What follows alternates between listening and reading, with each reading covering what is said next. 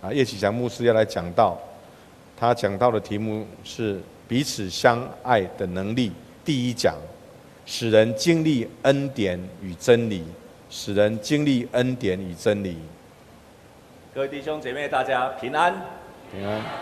我们当中有第一次或第二次在我们当中一起做参与我们敬拜的的弟兄姐妹啊，我要特别请你站起来。第一次或第二次的。请你站起来。那站起来之后，请前后左右的也跟他握手。请前后左右的，前后左右的，请你也跟他握手。请前后左右的也跟他们握手，然后跟他说欢迎你，非常欢迎你。啊，前面还有两位、三位。我们再用热烈的掌声欢迎他们，跟我们一起来敬拜神，感谢上帝哈。我们跟左边，然后跟右边的跟他祝福，跟他说祝福你，一切都越来越好。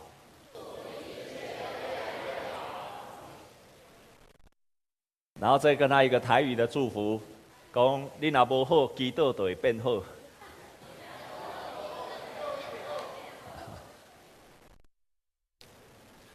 我们基督徒的生命是的成长，是靠着别人的生命在影响我们。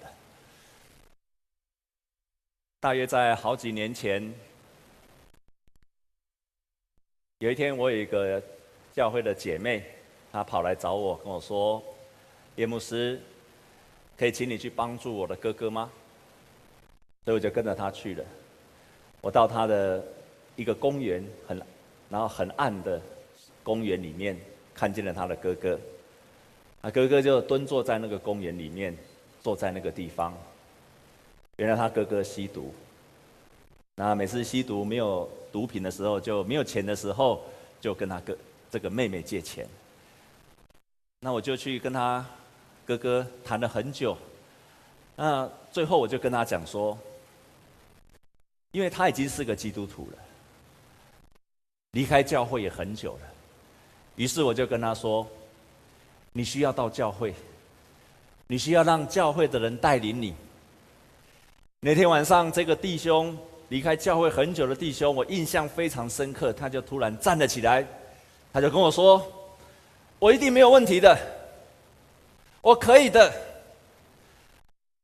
你只要今天晚上借我钱，我一一定借给你看。”到今天为止，我都还如影历历，我还记得他那天晚上就还得贴着跪靠，只要你钱借给我，我一定可以的。我心里就想。不可怜的代志，因为我已经接触太多这样子的人了，所以我的心里就打的不只是问号，而是打一个叉。我直接就说，在我的心里 OS 说，还是不可怜的代际，所以我也没有借他钱，就走了。大约过了半年，这个姐妹又打电话给我说：“牧师，可以请你再跟我去看看我哥哥吗？”这一次是在一个 Seven Eleven 的前面，我看他哥哥坐在人行道上，我一样在劝他，因为他吃的毒比以前更重了，借的钱又更多了。我也再一次劝他说：“你要到教会，你需要人家来带领你。”我因为我已经快要离开台南了，所以我就跟他说：“我要介绍一个不错的教会，我要介绍一个姐妹。”这个姐妹是你的长辈，她可以带领你。她跟我说：“牧师，我难道不能到我们教会附我家附近的教会吗？要跑到这么远的教会？”我说：“不行。”哦，牧师不是到处教会都一样吗？我说：“不行，你一定要到那个教会，然后要让那个人带领你。你一定干嘛不书就主书的，显然我一点爱去去跟教会。”我说：“因为那你的教会，你附近的教会没有人可以带领你，你的生命需要被人家引领。”你的生命需要被人家带领，于是我就找那个姐妹，然后跟她吃饭，让他们彼此认识。她也带领她的去她的教会，去她的小组，带领她读圣经。但是很可惜，过了没有多久，这个哥哥又不去教会了，又离开了。两个礼拜前，我接到这个妹妹的简讯，她说。牧师，我的哥哥走了，我现在赶去警察局，警察跟我说，他死的时候旁边还有一根毒针，所以他是打针暴毙的。当我收到这个消息、这个讯息的时候，这两个礼拜来，心里面那种不知道怎么去形容心中的感觉，你知道吗？有生气。也有不舍，也有惋惜，这么年轻的生命就走了。但是也有懊悔，我如果多带一点，是不是他会好一点？那个很多的情绪，但是又很生气。当年在跟他讲了，为什么他不听？我突然想起了二十几年前有一部片子叫做《大河恋》，有看过的，请你把手举起来。有看过《大河恋》的，请你把手举起来。啊！年纪稍长了就看过那部片子的最后的一句话，常常烙印在我的头脑里面，就是有一句话，那句话就是：为什么最需要帮助的人，总是拒绝一切的帮助？为什么最需要帮助的人，总是拒绝一切的帮助？在我们今天所读的圣经节里面，我常常想起，为什么那些人总是拒绝，是罪。我清楚的告诉你是罪，因为罪伤害了我们。你可以想想看，好几个礼拜前，林正坤牧师在第一场证道的时候，他提到以色列人，他说以色列人。他们呼求上帝，在做埃及做奴隶的时候，他们呼求上帝：“上帝啊，你来拯救我！上帝啊，请你来拯救我们吧！”这个时候，他们迫切的需要上帝的拯救。上帝拯救他们，除了埃及，到了旷野。当他们没有东西吃的时候，他们开始大大的抱怨摩西，还有抱怨上帝。他怎么跟上帝讲的？他怎么抱怨摩西？摩西，你为什么要带领我出埃及？当初是谁说要出埃及的？是谁迫切的恳求要出埃及的？是以色列人。抱怨的也是他们，要求的也是他们，人的罪。你可以想想看，其实我们安静下来，我们问自己的时候，我们心里很多时候像这个以这些以色列人一样，充满了抱怨不平，没有办法饶恕。我们安静的时候，我们会有嫉妒，我们会有愤怒，在我们的心里面常常充满了苦毒，没有办法饶恕的事情就变成我们的苦毒。不能够饶恕的事情，碰到那个人就变成了我们的愤怒，是罪，是罪，是罪，让我们产生了这一切，是罪让这些事情不断的发生。可是你知道吗？撒旦最厉害的不止把罪丢在人的心中，撒旦更重要，他更厉害的一件事情，就是当我们在犯罪的时候，然后我们跟自己说：“我可以，我还好，不用了。”习惯了，他让我们去拒绝一切一切的帮助，他让我们不相信，他让我们不相信上帝的能力能够胜过这一切，他让我们去否定了。教会就是上帝在这个世界上要继续耶稣基督的工作，所以呢，更可怕的是这些话语蒙蔽了我们，让我们不愿意拒绝，都可以习惯了，不必了。于是我们就拒绝了神给我们的一切的帮助，但是圣经当中非常清楚地告诉我们，上帝是爱。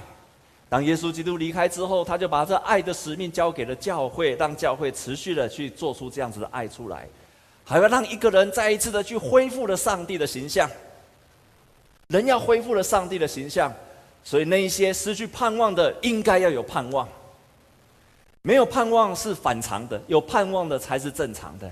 那些充满了争吵，跟人家有争吵的，失去了和好的，应该要重新得到和好。争吵是反常的，和好才是正常的，才是神创造我们真正的形象。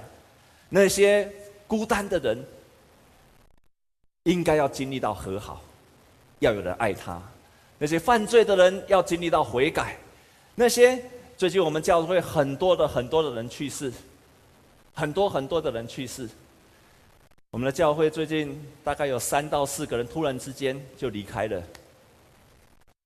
还有很多很有趣的，就是他们在等牧师来为他祷告，他就走了；长老来为他祷告就走了，很很奇妙，为他祷告就走了。我在想，我常跟上帝祷告，上帝啊，你让我有医治人的能力，你让我为人家祷告的时候能够医治人。可是最近几次我为人家祷告，他就走掉了。说上帝，你要听错我的祷告了。最近很多人走，可是我很感谢神，他们走的时候充满了盼望，他们走的时候有永恒的盼望。那跟很多人没有信主的人，他们走的时候还没有走就没有盼望一样。所以他们虽然离开了那些在这个世界上的人，他们仍然充满了盼望。这是上帝要带给这个世界上人的福气跟祝福，但是这一切都是在上帝借着弟兄姐妹的彼此相爱，才能够成全这一切。我们跟左边、右边的跟他讲，借着彼此相爱才会有能力。我们来看今天的圣经节，我们来读一起，我们一起来读圣经节。我们一起来读第十六节，我们来读。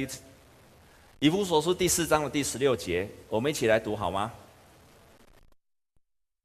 全身都靠他联络得合适，百节各按各职，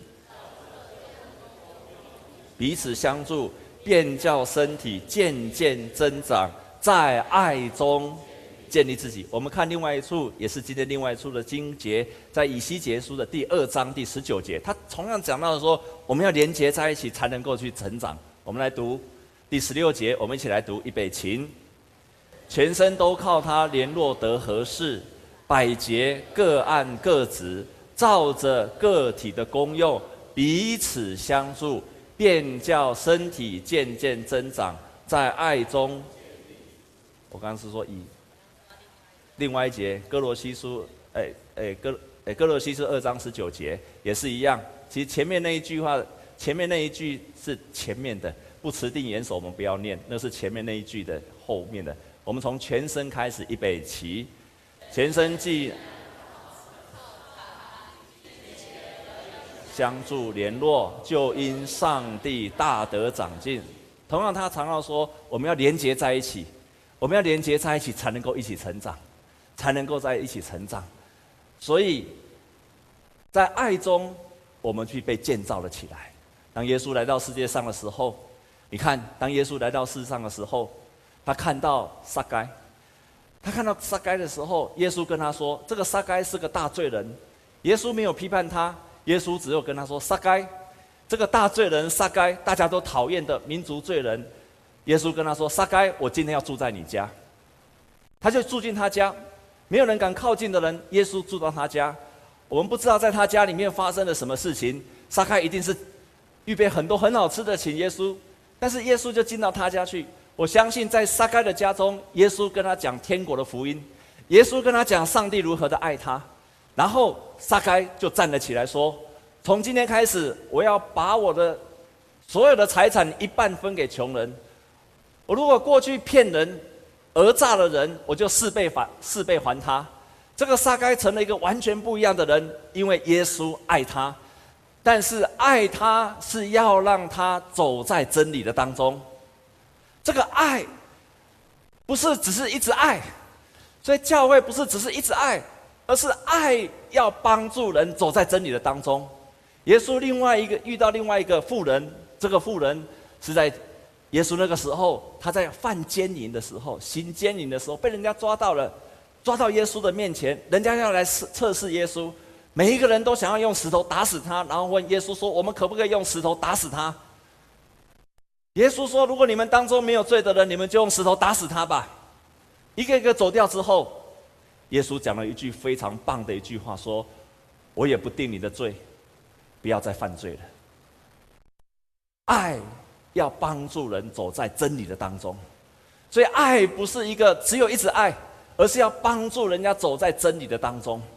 人经历了恩典，就会想走在真理的当中。我以前很喜欢读心理学，读过心理学的人都认识一个心理学大师，叫 Carl Rogers。这 Carl Rogers 他的协谈里面，他发明了一个很棒的一套理论，就是我们现在大家都很知道的。他说，当一个人他遇到伤痛的时候，遇到伤心的时候，你必须要做三个动作。第一个，第一个就是倾听，你要倾听他的话语，倾听，你要听，听完之后，你人家来找你有问题来找你的时候，你不要一直想要讲，啊，上帝安怎讲啦，啊，你都是无信心啦，啊，你都是不爱来教会啦，啊，你都是安怎？在座的弟兄姐妹，如果有人到你的面前，请你不要讲这样的话，好不好？你也不要，啊，你都是不会读圣经啊，也录不爱读，这样好吗？哦，不要讲这种话，请听就好了。好、第二个，他说你要了解，你要了解，也就是我们所说的同理心。第三，他说你要用恰当的话语去回应。比方说，当这个人遇到失恋的时候，你要跟他说啊，我以前也失恋过，我失恋的时候我做了什么事情？你要说恰当的话语去回应他。这是我以前读心理学的时候。大家多数的人都知道的理论，但是亲爱的弟兄姐妹，我今天要告诉你，我今天要告诉你，上帝的话语远远胜过这个 Carl Rogers。上帝的话语充满了力量。当一个人来到我们的身边的时候，你可以倾听，你可以同理心，但是我们不再用人的话语去回应他，我们用神的话语去回应他，不只用神的话语去回应他。我们用上帝教导我们的祷告来为他祷告，倾听，然后同理心，然后用上帝的话语去回应他，然后用为他祷告。亲爱的弟兄姐妹们，我现在在参加教会的小组都充满了喜乐，不管是在社青的小组，还是礼拜四的弟兄小组，我觉得太棒了，多美好的一个小组。这一句话就真的照到。真的就在回应了刚刚我们所读的圣经的当中，我们彼此相助，身体渐渐增长，在爱中增长。上个礼拜四我参加教会的弟兄小组，每个礼拜四，每个礼拜四的弟兄小组，在那个小组当中，有一个弟兄突然说我遇到了感情的问题，他就叙述他感情的问题给大家听。讲完了之后，突然另外的弟兄马上回应。我跟你讲，你遇你的问题，我以前遇到过，那我怎么去处理的？哇！突然讲完之后，第三个也说啊，我以前也遇到过，奇怪，都遇到感情的问题才来弟兄小组嘛？那大家就拼命的爆料，爆自己的料，一直讲，一直讲啊！我以前想了，我以前想了，哎，那个讲了，我那个讲，那个讲了，大家把自己人生过去的惨败，在感情上的惨败，在弟兄的面前毫无羞愧的，完全的袒露出来。你一定会觉得说啊，奇怪，这些人怎么都那么软弱？难道来中山的第三的小弟兄小组人都是这么软弱吗？都是感情脆弱吗？都遇到感情的问题？亲爱的弟兄姐妹，那你就错了，那你就错了。当一个人他很敢勇敢的暴露他自己的缺点的时候，这是一件很勇敢的行为。一个真正敢敞在众人的面前。敢敞开他自己的软弱缺点，得罪了神，这是一个勇敢的人。那天，所有的弟兄都变成了勇敢的人，全部都暴露了自己的缺点，神的话语就进去了，大家就互相的激励，互相的祷告。那天聚会完的时候，都同盟祝福跟喜乐，这就是圣经上告诉我们的，在爱中彼此的建造，互相的连结。那是上帝设计的教会，设计的团契，设计的小组，美好的祝福的一部分。当耶稣基督离开这个世界的时候，他为什么要设立的教会？他为什么要设立的门徒？然后照着我们刚刚所读的以弗所书，他说有有设立的牧师，有先知，有使徒，有教师，有这么多在教会当中，为什么要设立这些人？然后在希伯来书更清楚的说到，说在教会里面有些监督的。那些带传福音给你们的、带领你们的人，你们要留心看他为人的结局。你们要看他为人的结局，那就表示当耶稣离开这个世界上的时候，他就设立了这个世界上有很多带领的人，不管是使徒，不管是先知，教会的牧师。我们现在没有使徒，没有先知，但是我们教会有长老、有执事。为什么要设立这些？因为他要成为带领弟兄姐妹的的人。你们要注意他们的信心。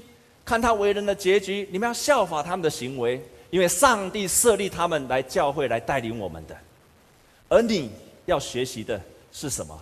是顺服他们的带领。上帝的计在对人的祝福的计划里面有 A 计划，有 B 计划。A 计划是什么？我常常比举这个例子。A 计划就是什么？你祷告，上帝帮助你；你祷告，上帝回应你；你祷告，上帝彰显神迹。这是上帝的 A 计划。什么是上帝的 B 计划？你祷告，上帝差遣人来帮助你；你祷告，上帝差遣人来对你说话；你祷告。上帝差遣人来引领你，弟兄姐妹们，请问上帝常常做的是 A 计划还是 B 计划？A 计划还是 B 计划？我可以告诉你是 B 计划。上帝常常所做的就是 B 计划，因为他要你顺服在别人的带领，然后有一个属灵的长辈来带领你的生命，你的生命就像圣经上刚刚所说的，在爱中就成长了起来。这是上帝的。B 计划也是他常常做的 B 计划，所以圣经上说：“我用爱心说诚实话，凡事长进，连于严守基督，全身都靠他联络得合适，百节各按各职，照着个体的功用彼此相助，便叫身体渐渐增长，在爱中建立自己。”加拉太书也说了，当我们犯错的时候，是靠这些人来纠正我们。我们一起来读加拉太书的第六章第一节。我们一起来读，请弟兄们，若有人偶然被过犯所胜，你们属灵的人就当用温柔的心把他挽回过来，又当自己小心，恐怕也被引诱了。所以神设立的教会、设立的小组、设立的团契，是借着这样子的设计，让属灵的长辈来带领我们。让小组长、长老、执事来带领我们，好让我们在爱中，然后走在真理的道路，于是就一直一直的成长下来。我跟牧师娘从今年开始，因为我们教会突然结婚的人增多了，突然很多很多的社青在今年都拼命的结婚，好多对在今年结婚啊，因为。我跟牧师娘没有办法太多时间跟他们协谈，所以我们就决定在今年有一个婚姻的小组，一个月聚会一次，每个礼拜每个月有一次的礼拜二的晚上，我们就一起聚会。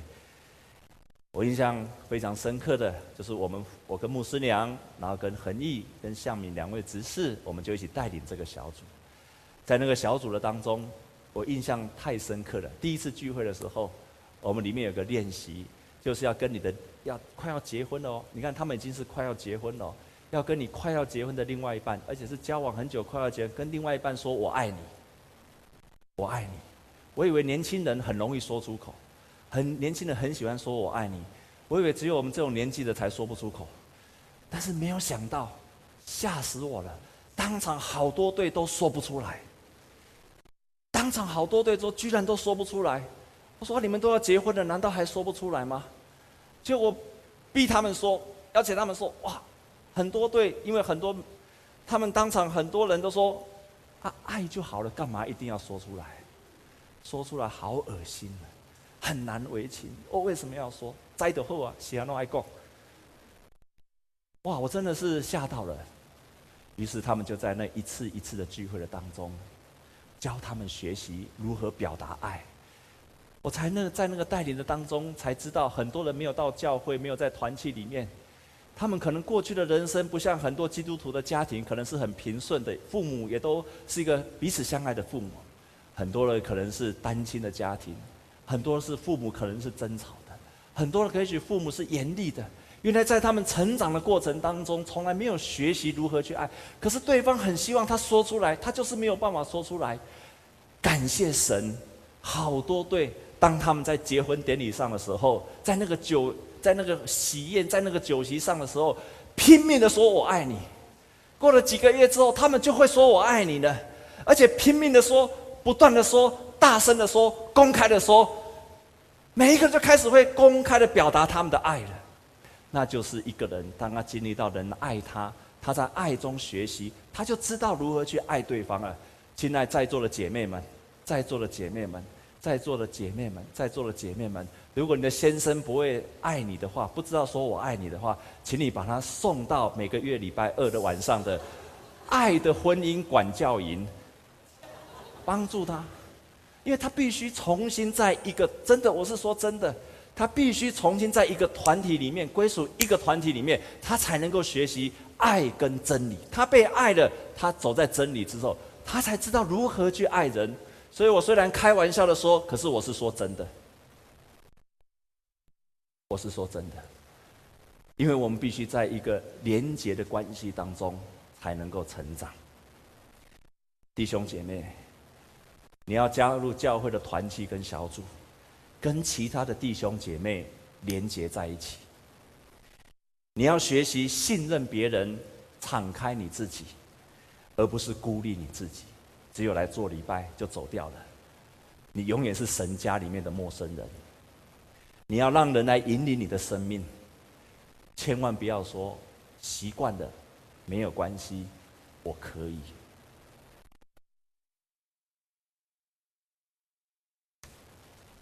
在大河恋那出电影的最后的结局，牧师，牧师的小孩子，当爸爸的屡劝他不听，一直劝这个小儿子要走对的路，这个小孩子就是不听。这个怎么跟他劝？教他读圣经，从小循规蹈矩，教他钓鱼，跟他讲人生，他就是不听。这个小儿子，小儿子就是不听。这个小儿子就是不听，很像我们现在的学青一样。蔡牧师怎么讲？啊，都是不爱听啊。哦，不是说你，你们来的都是有听的，不听的都不来了。当这个年老，但是最后这个小儿子就被人活活的给打死了。这个老牧师在悲伤的当中度过了他的余生。当这个牧师要退休的时候，他最后一次的讲道，在那个讲道里面，他这样子说：“那如果我们每一个人至少一生一次去看一个需要帮助的亲友，并且问上帝一个问题：说，上帝啊，我愿意帮助，有什么是我需要的吗？”什么是我可以做的吗？可是往往事实却是这样，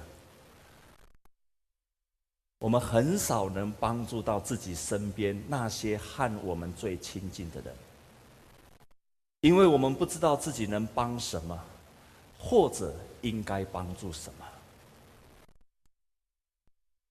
通常不是我们不知道该如何付付出，更多的时候。最需要帮助的人，常常拒绝一切的帮助。我把这句话稍微改一下：那些最需要参加团契跟小组的人，常常都不参加。我们身边的亲人总是让我们捉摸不透，但是我们仍然可以爱他，我们可以完完全全的爱他。即使我们不是完全的了解，英文说得更好，But we can still love them. We can love completely without complete understanding. 我们可以完全的爱他们，即便我们不完全的了解他们。在下一周，牧师仍然要分享这个题目，然后。我要邀请所有的弟兄姐妹，你还没有归属一个小组跟团体的人，都要有一个归属。我们同心来祷告，